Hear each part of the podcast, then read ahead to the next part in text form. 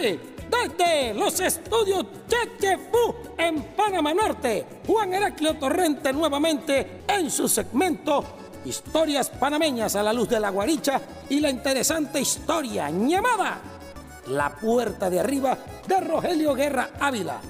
Novela ganadora de la categoría novela en el premio literario más importante de Panamá, el Premio Nacional de Literatura Ricardo Miró, año 2016 ya hemos conocido parte de la historia. Iniciamos en el Palabracén. La Casa Guate era una construcción de calicanto de dos plantas, con un patio frontal cercado por una rejilla de hierro de exquisito diseño, un portal de arco flanqueado en la entrada principal y una torre a su lado izquierdo que despuntaba sobre la segunda planta, conformando una especie de tercer nivel. Sus techos eran de tejas coloradas y ocres, las paredes de gran grosor y frisos con losas opacas. Las cerámicas de sus pisos eran de un oscuro color tierra. Durante su primera construcción, allá por los años mi papá Juan, 1859, se le agregó una escalera amplia y una puerta cancel. Sus interiores eran sencillos, con reboques de barro y encalado en las paredes, los cielos rasos de vigas y ladrillos de techo. Originalmente la cocina estaba en un segundo patio, que era el lugar de recibo de las visitas menores. Luego, cuando Marta Lalinde tomó posesión de la casa, fue integrada al resto de la vivienda. Las azoteas eran amplias y aireadas. En el fondo del patio Casi perdido en el medio de la vegetación, se encontraba un aljibe que fue desusado en 1892 cuando se extendió la red de agua por el pueblo, pero que no fue sellado definitivamente sino hasta tres años después y por fuerza mayor.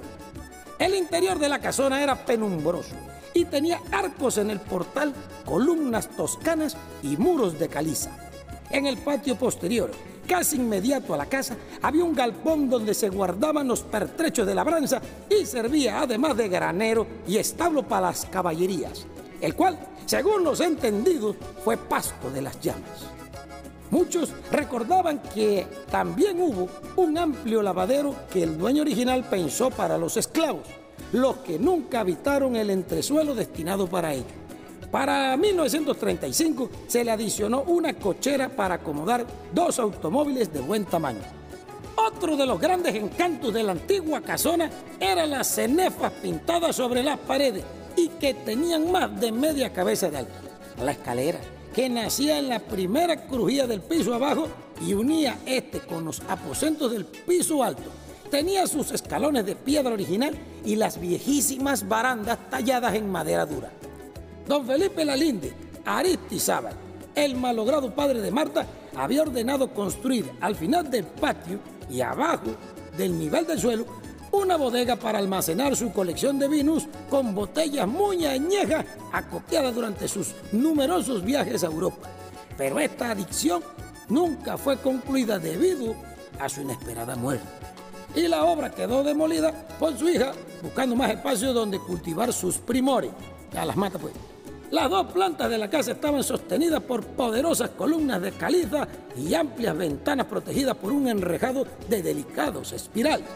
Y en la planta superior había un simpático balcón con guarda vecinos que siempre estaba lleno de flores. La puerta principal se abría a la cochera y a un lado quedaba la sala, que era más bien un lugar para recibir momentáneamente a quienes llegaban de visita.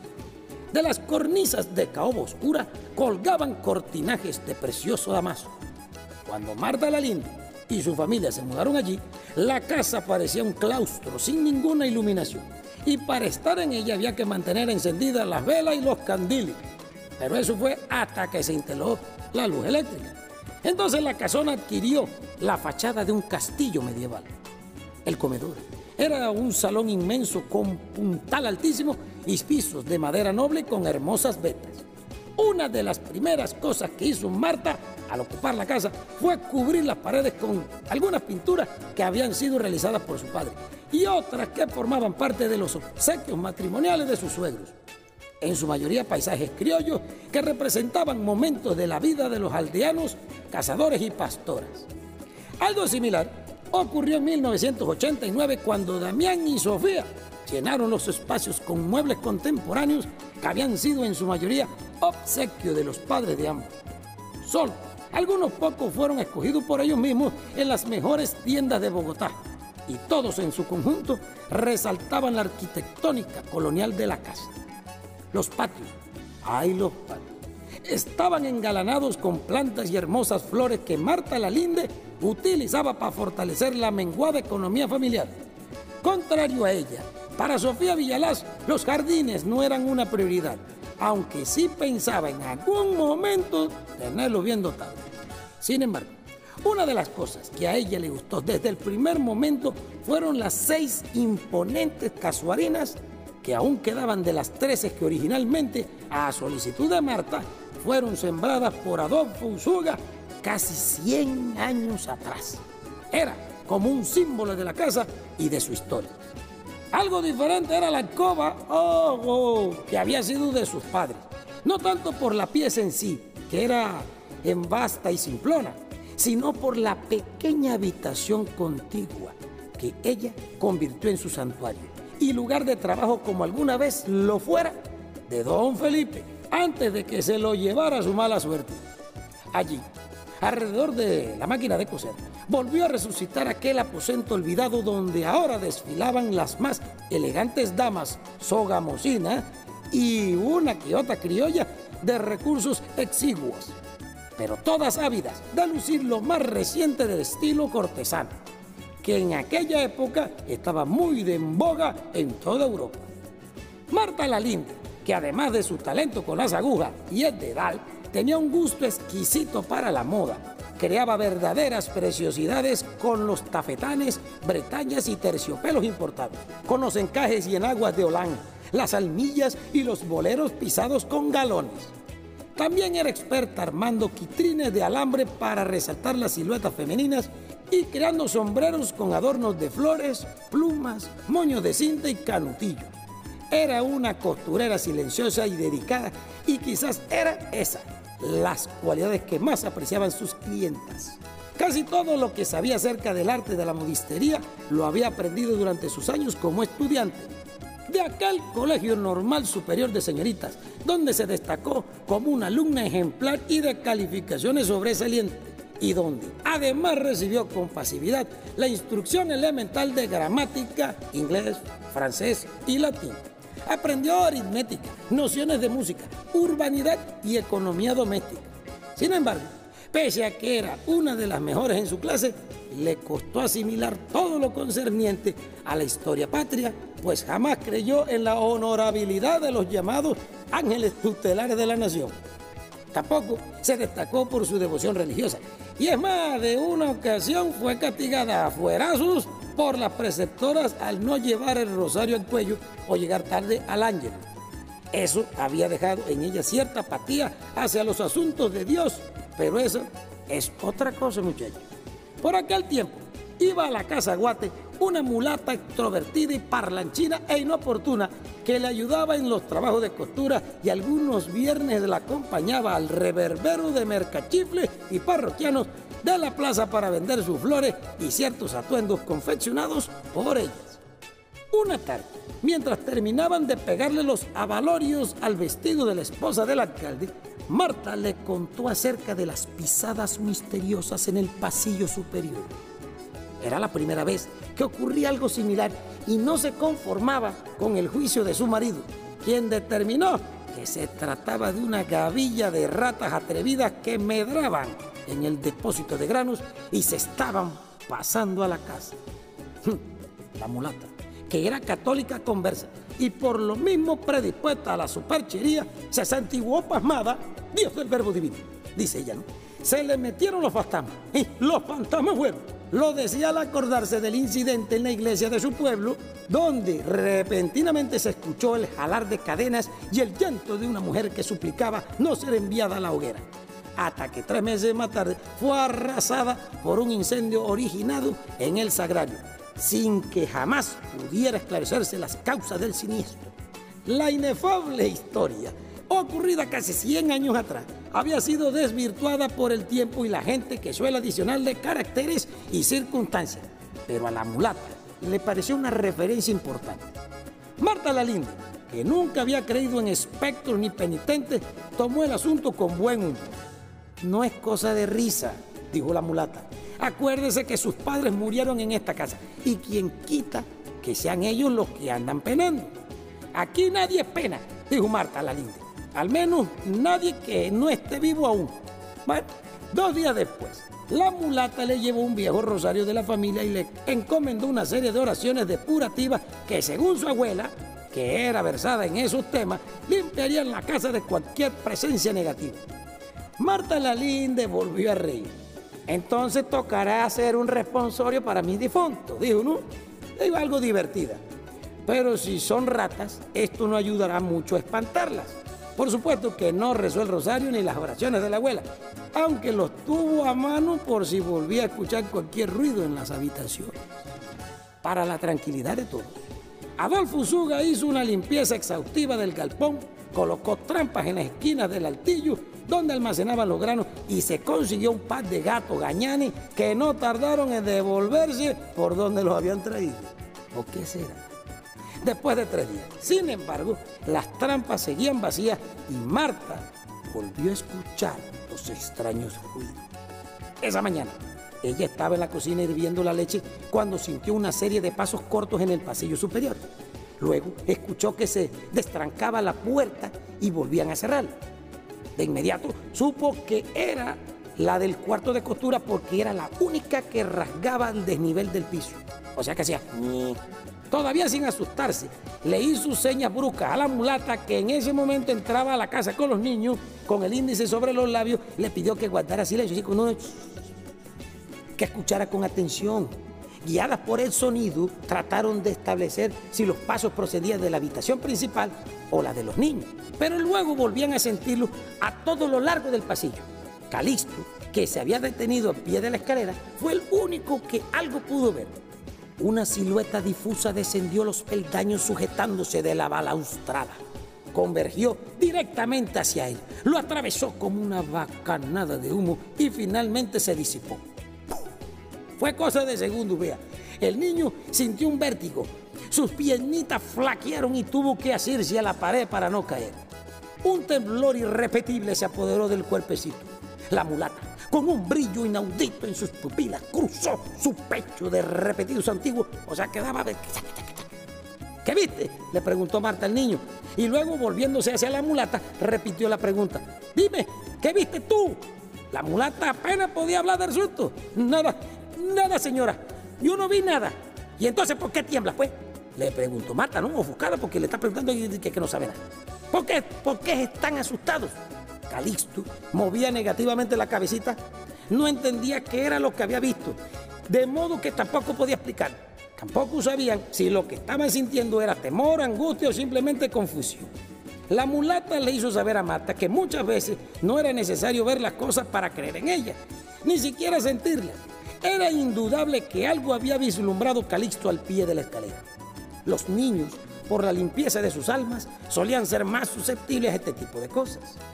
Se lamentó de no tener el talento de su abuela para luchar contra los misteriosos perfiles del mal, pero se ofreció a hablar con ella, a programar una visita para que hiciera una revisión exhaustiva en cada recoveco y, si fuera necesario, utilizar algunas de sus imprecaciones para echar afuera cualquier penitente que se le hubiera ocurrido deambular por las habitaciones. La circunstancia de los pasos en el piso superior no se debía al galope de una manada de ratas, sino de algo peor que escapaba al entendimiento de ellos. Un minucioso recorrido posterior no dejó evidencia de nada, pero de acuerdo a la mulata, devolverle el orden primordial a la casa era algo que no podía esperar. Se llamaba Sorceles Zambuca. Había llegado con su familia desde la provincia de Mariquita tras abandonar su chacra y sus animales en el éxodo que algún tiempo de destierro voluntario se habían propuesto. En ese entonces su padre, sus tíos y sus hermanos mayores habían perecido en uno de los tantos derrumbes ocurridos en las minas de Santana. Y ella, que apenas andaba por los 15 años, tomó la decisión terminante de empacar lo poco que tenía y emprender un largo viaje sin destino trazado, pero con la convicción rotunda de no volver jamás. Su denuedo no encontró oposición en ninguno de los suyos. Era un grupo de mujeres y niños embullados por el luto de sus hombres muertos y el deseo de recomenzar sus vidas por otro lado. Se decidieron por Sogamoso porque les pareció un pueblo particularmente feliz, porque sus casas eran de una hermosura que solo se puede ver en los sueños y porque no había, hasta donde averiguaron, mina, cantera ni venero de ninguna clase. Se sintieron a salvo de todo peligro. Los Zambuca eran descendientes directos de negros traídos desde Barbados para la explotación minera en Tolima. Pero algunos rasgos notorios revelaban la sangre árabe que seguía bullendo en sus venas. En Zórzales era aún más evidente esos rasgos. Era terrosa, de regular estatura y cabellera apretujada, como alambre de cobre. Sus facciones resultaban toscas, de labios gruesos y de dentadura de mula, pero aún así era hermosa hasta donde le permitía su embrollada raza. Seguía soltera pasado los 30 años, porque no había conseguido que ninguno cumpliera su promesa de quererla para siempre. En la búsqueda de ese amor atónito y escrupuloso, a veces perdía el rumbo. Entonces la desesperanza alcanzaba y como era muy retobada, le daba por andar con hombres que no tenían ni traían cosas buenas ni tampoco se hacían el ánimo de casarse con ella. Junto a Marta Lalinde se habían hecho una diestra en la costura y en el bordado y ocasionalmente solía ayudarla a sacar el trabajo retrasado. De esa manera se ganaba unos pesitos para ayudar en la casa. Sentía que era mucho lo que le debía a aquella familia y como ante todo era una mujer agradecida, no dudó en pedirle a su abuela que se diera la vuelta a la casa Guate a ver si lograba expulsar la morralla de fantasmas que, según su criterio, pretendían hacer de ella sus dominios. Al otro día, la anciana se paseó por el caserón desconocido y revisó con minuciosidad cada habitación. El manejo era el mismo en todas. Entraba, examinaba las paredes, pasaba los dedos por encima de los muebles, casi sin tocar, y emitía un extraño sonido de aprobación o de duda, más o menos como... En ocasiones se detenía un instante frente a algún objeto en particular, acercaba los ojos y negaba con la cabeza. Era flaca y huesuda, de semblante severo y algo raro. Expedía un olor fuerte a hierbas curativas y su pelo algodonado apenas se veía debajo de una pañoleta negra atada de cualquier manera sobre sus aladares. La última pieza que examinó fue el cuarto de costura, que parecía un lugar mágico, por la luz intensa que se metía por la ventana abierta en el techo. La anciana repitió el examen sin mayor variación. Miró con aprobación la imagen de San Miguel Arcángel sobre la tablilla y el rosario que llevaba enrollado. Marta y Sórceles, que le habían seguido en silencio durante el recorrido, esperaron con avidez su dictamen. Aquí, por aquí no hay ningún muerto merodeando, dijo finalmente con un tono de fatiga.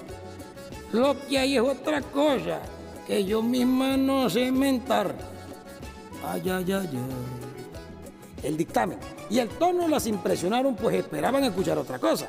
La anciana admitió que al entrar en la habitación había sentido casi inmediatamente la infinita presencia de una fuerza que le costaba describir, pero que nada tenía que ver con la muerte. Al contrario, le dijo al descansar su mano sarmentosa sobre el vientre de Marta, aquí hay mucha vida. Las mujeres sintieron cierta decepción. ¿Qué me dice de los misteriosos pasos y de las puertas que se abren y se cierran? Preguntó Marta confundida. Y del susto del niño, acotó Sórzale que no perdía pisada, ¿no? Hombre, yo la verdad no sé qué pudo ser eso, pero no tiene nada que ver con las ánimas en pena ni nada parecido. Pobre Dios, para que no sea algo malo. De todas formas, la casa está bien custodiada. El viejo arcángel, aquel, tiene tendidas sus alas encima de los que viven aquí. Marta se cayó. El diagnóstico de la abuela no la tranquilizaba para nada. Es cierto que era recelosa de sus temas, que descreía de las cosas que no alcanzaba a ver, pero también era cierto que una preocupación la trabajaba.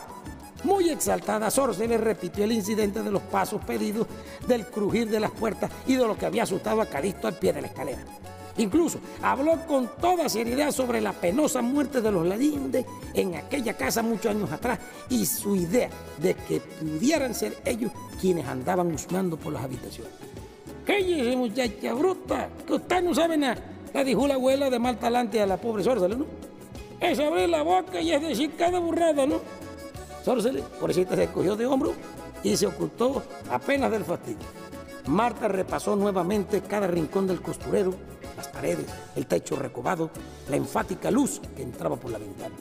Oblicuamente vio a la abuela que examinaba con la dificultad de sus ojos agotados los dibujos que se repetían en el papelado de las paredes, justamente sobre el lugar donde habían encontrado el mensaje de brochazos rojos que todavía trataban de descifrar. Al rato, volvió a quejarse del dolor de la cadera y le pidió a la nieta que la llevara de regreso a su casa. Antes de salir, le hizo a Marta una bendición desde la puerta. Aquí le queda el rosario y las oraciones que le di por si las moscas. Algunos días después, sin embargo, ocurrió otro incidente todavía más extraño que los anteriores. Esa tarde, después del almuerzo, los niños estaban en el galpón del traspatio con Adolfo Usuga, quien se daba a la tarea de embotellar la chicha que reposaba en dos grandes recipientes de barrio pringado. Marta se había quedado en el costurero cortando los patrones de un vestido que ya andaba retrasado y que tenía comprometido para el sábado. Distraída en su trabajo, no la advirtió al principio, pero luego alcanzó a escuchar una suave música de cuerda, como alucinante, que se arrimaba y se alejaba con la sinuosidad que parecía fluir por un manso abismo. A los acordes del arpa se acopló luego una voz de mujer que sonaba tan sublime y sedante como si podía hacerlo en los sueños. Harking is bonny and tree life, my love, my love life, and him I cannot remove.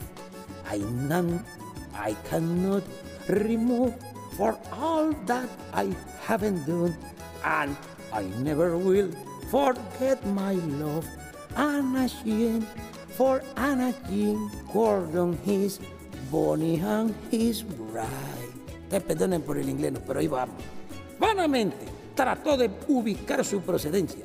Al principio creyó que era traída por el vaivén del viento, de muy lejos. Luego, de golpe, le pareció crecida, como salida de la habitación de junto. Era tan hermosa que no pudo sentir temor, sino la más profunda tristeza. Dios dijo aturdida. Todo esto debería aterrarme, pero es demasiado dulce. Fue una alucinación efímera, porque a los pocos minutos el enigmático milagro cesó, tan repentino como había empezado. Marta volvió a sentarse, con la mano sobre el pecho como queriendo controlar el repiqueteo de su corazón. No bien lo había hecho cuando sintió el ligero roce de algo cerdoso entre las pantorrillas. Aterrorizado ahora sí, echó el cuerpo para atrás de un brinco y se subió en la silla con las piernas encogidas mientras buscaba con los ojos aquello que le había tocado.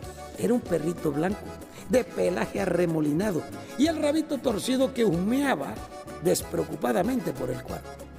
Más calmada, pero todavía sobrecogida por la imprevista aparición, Marta se atrevió a extender la mano y llamarlo.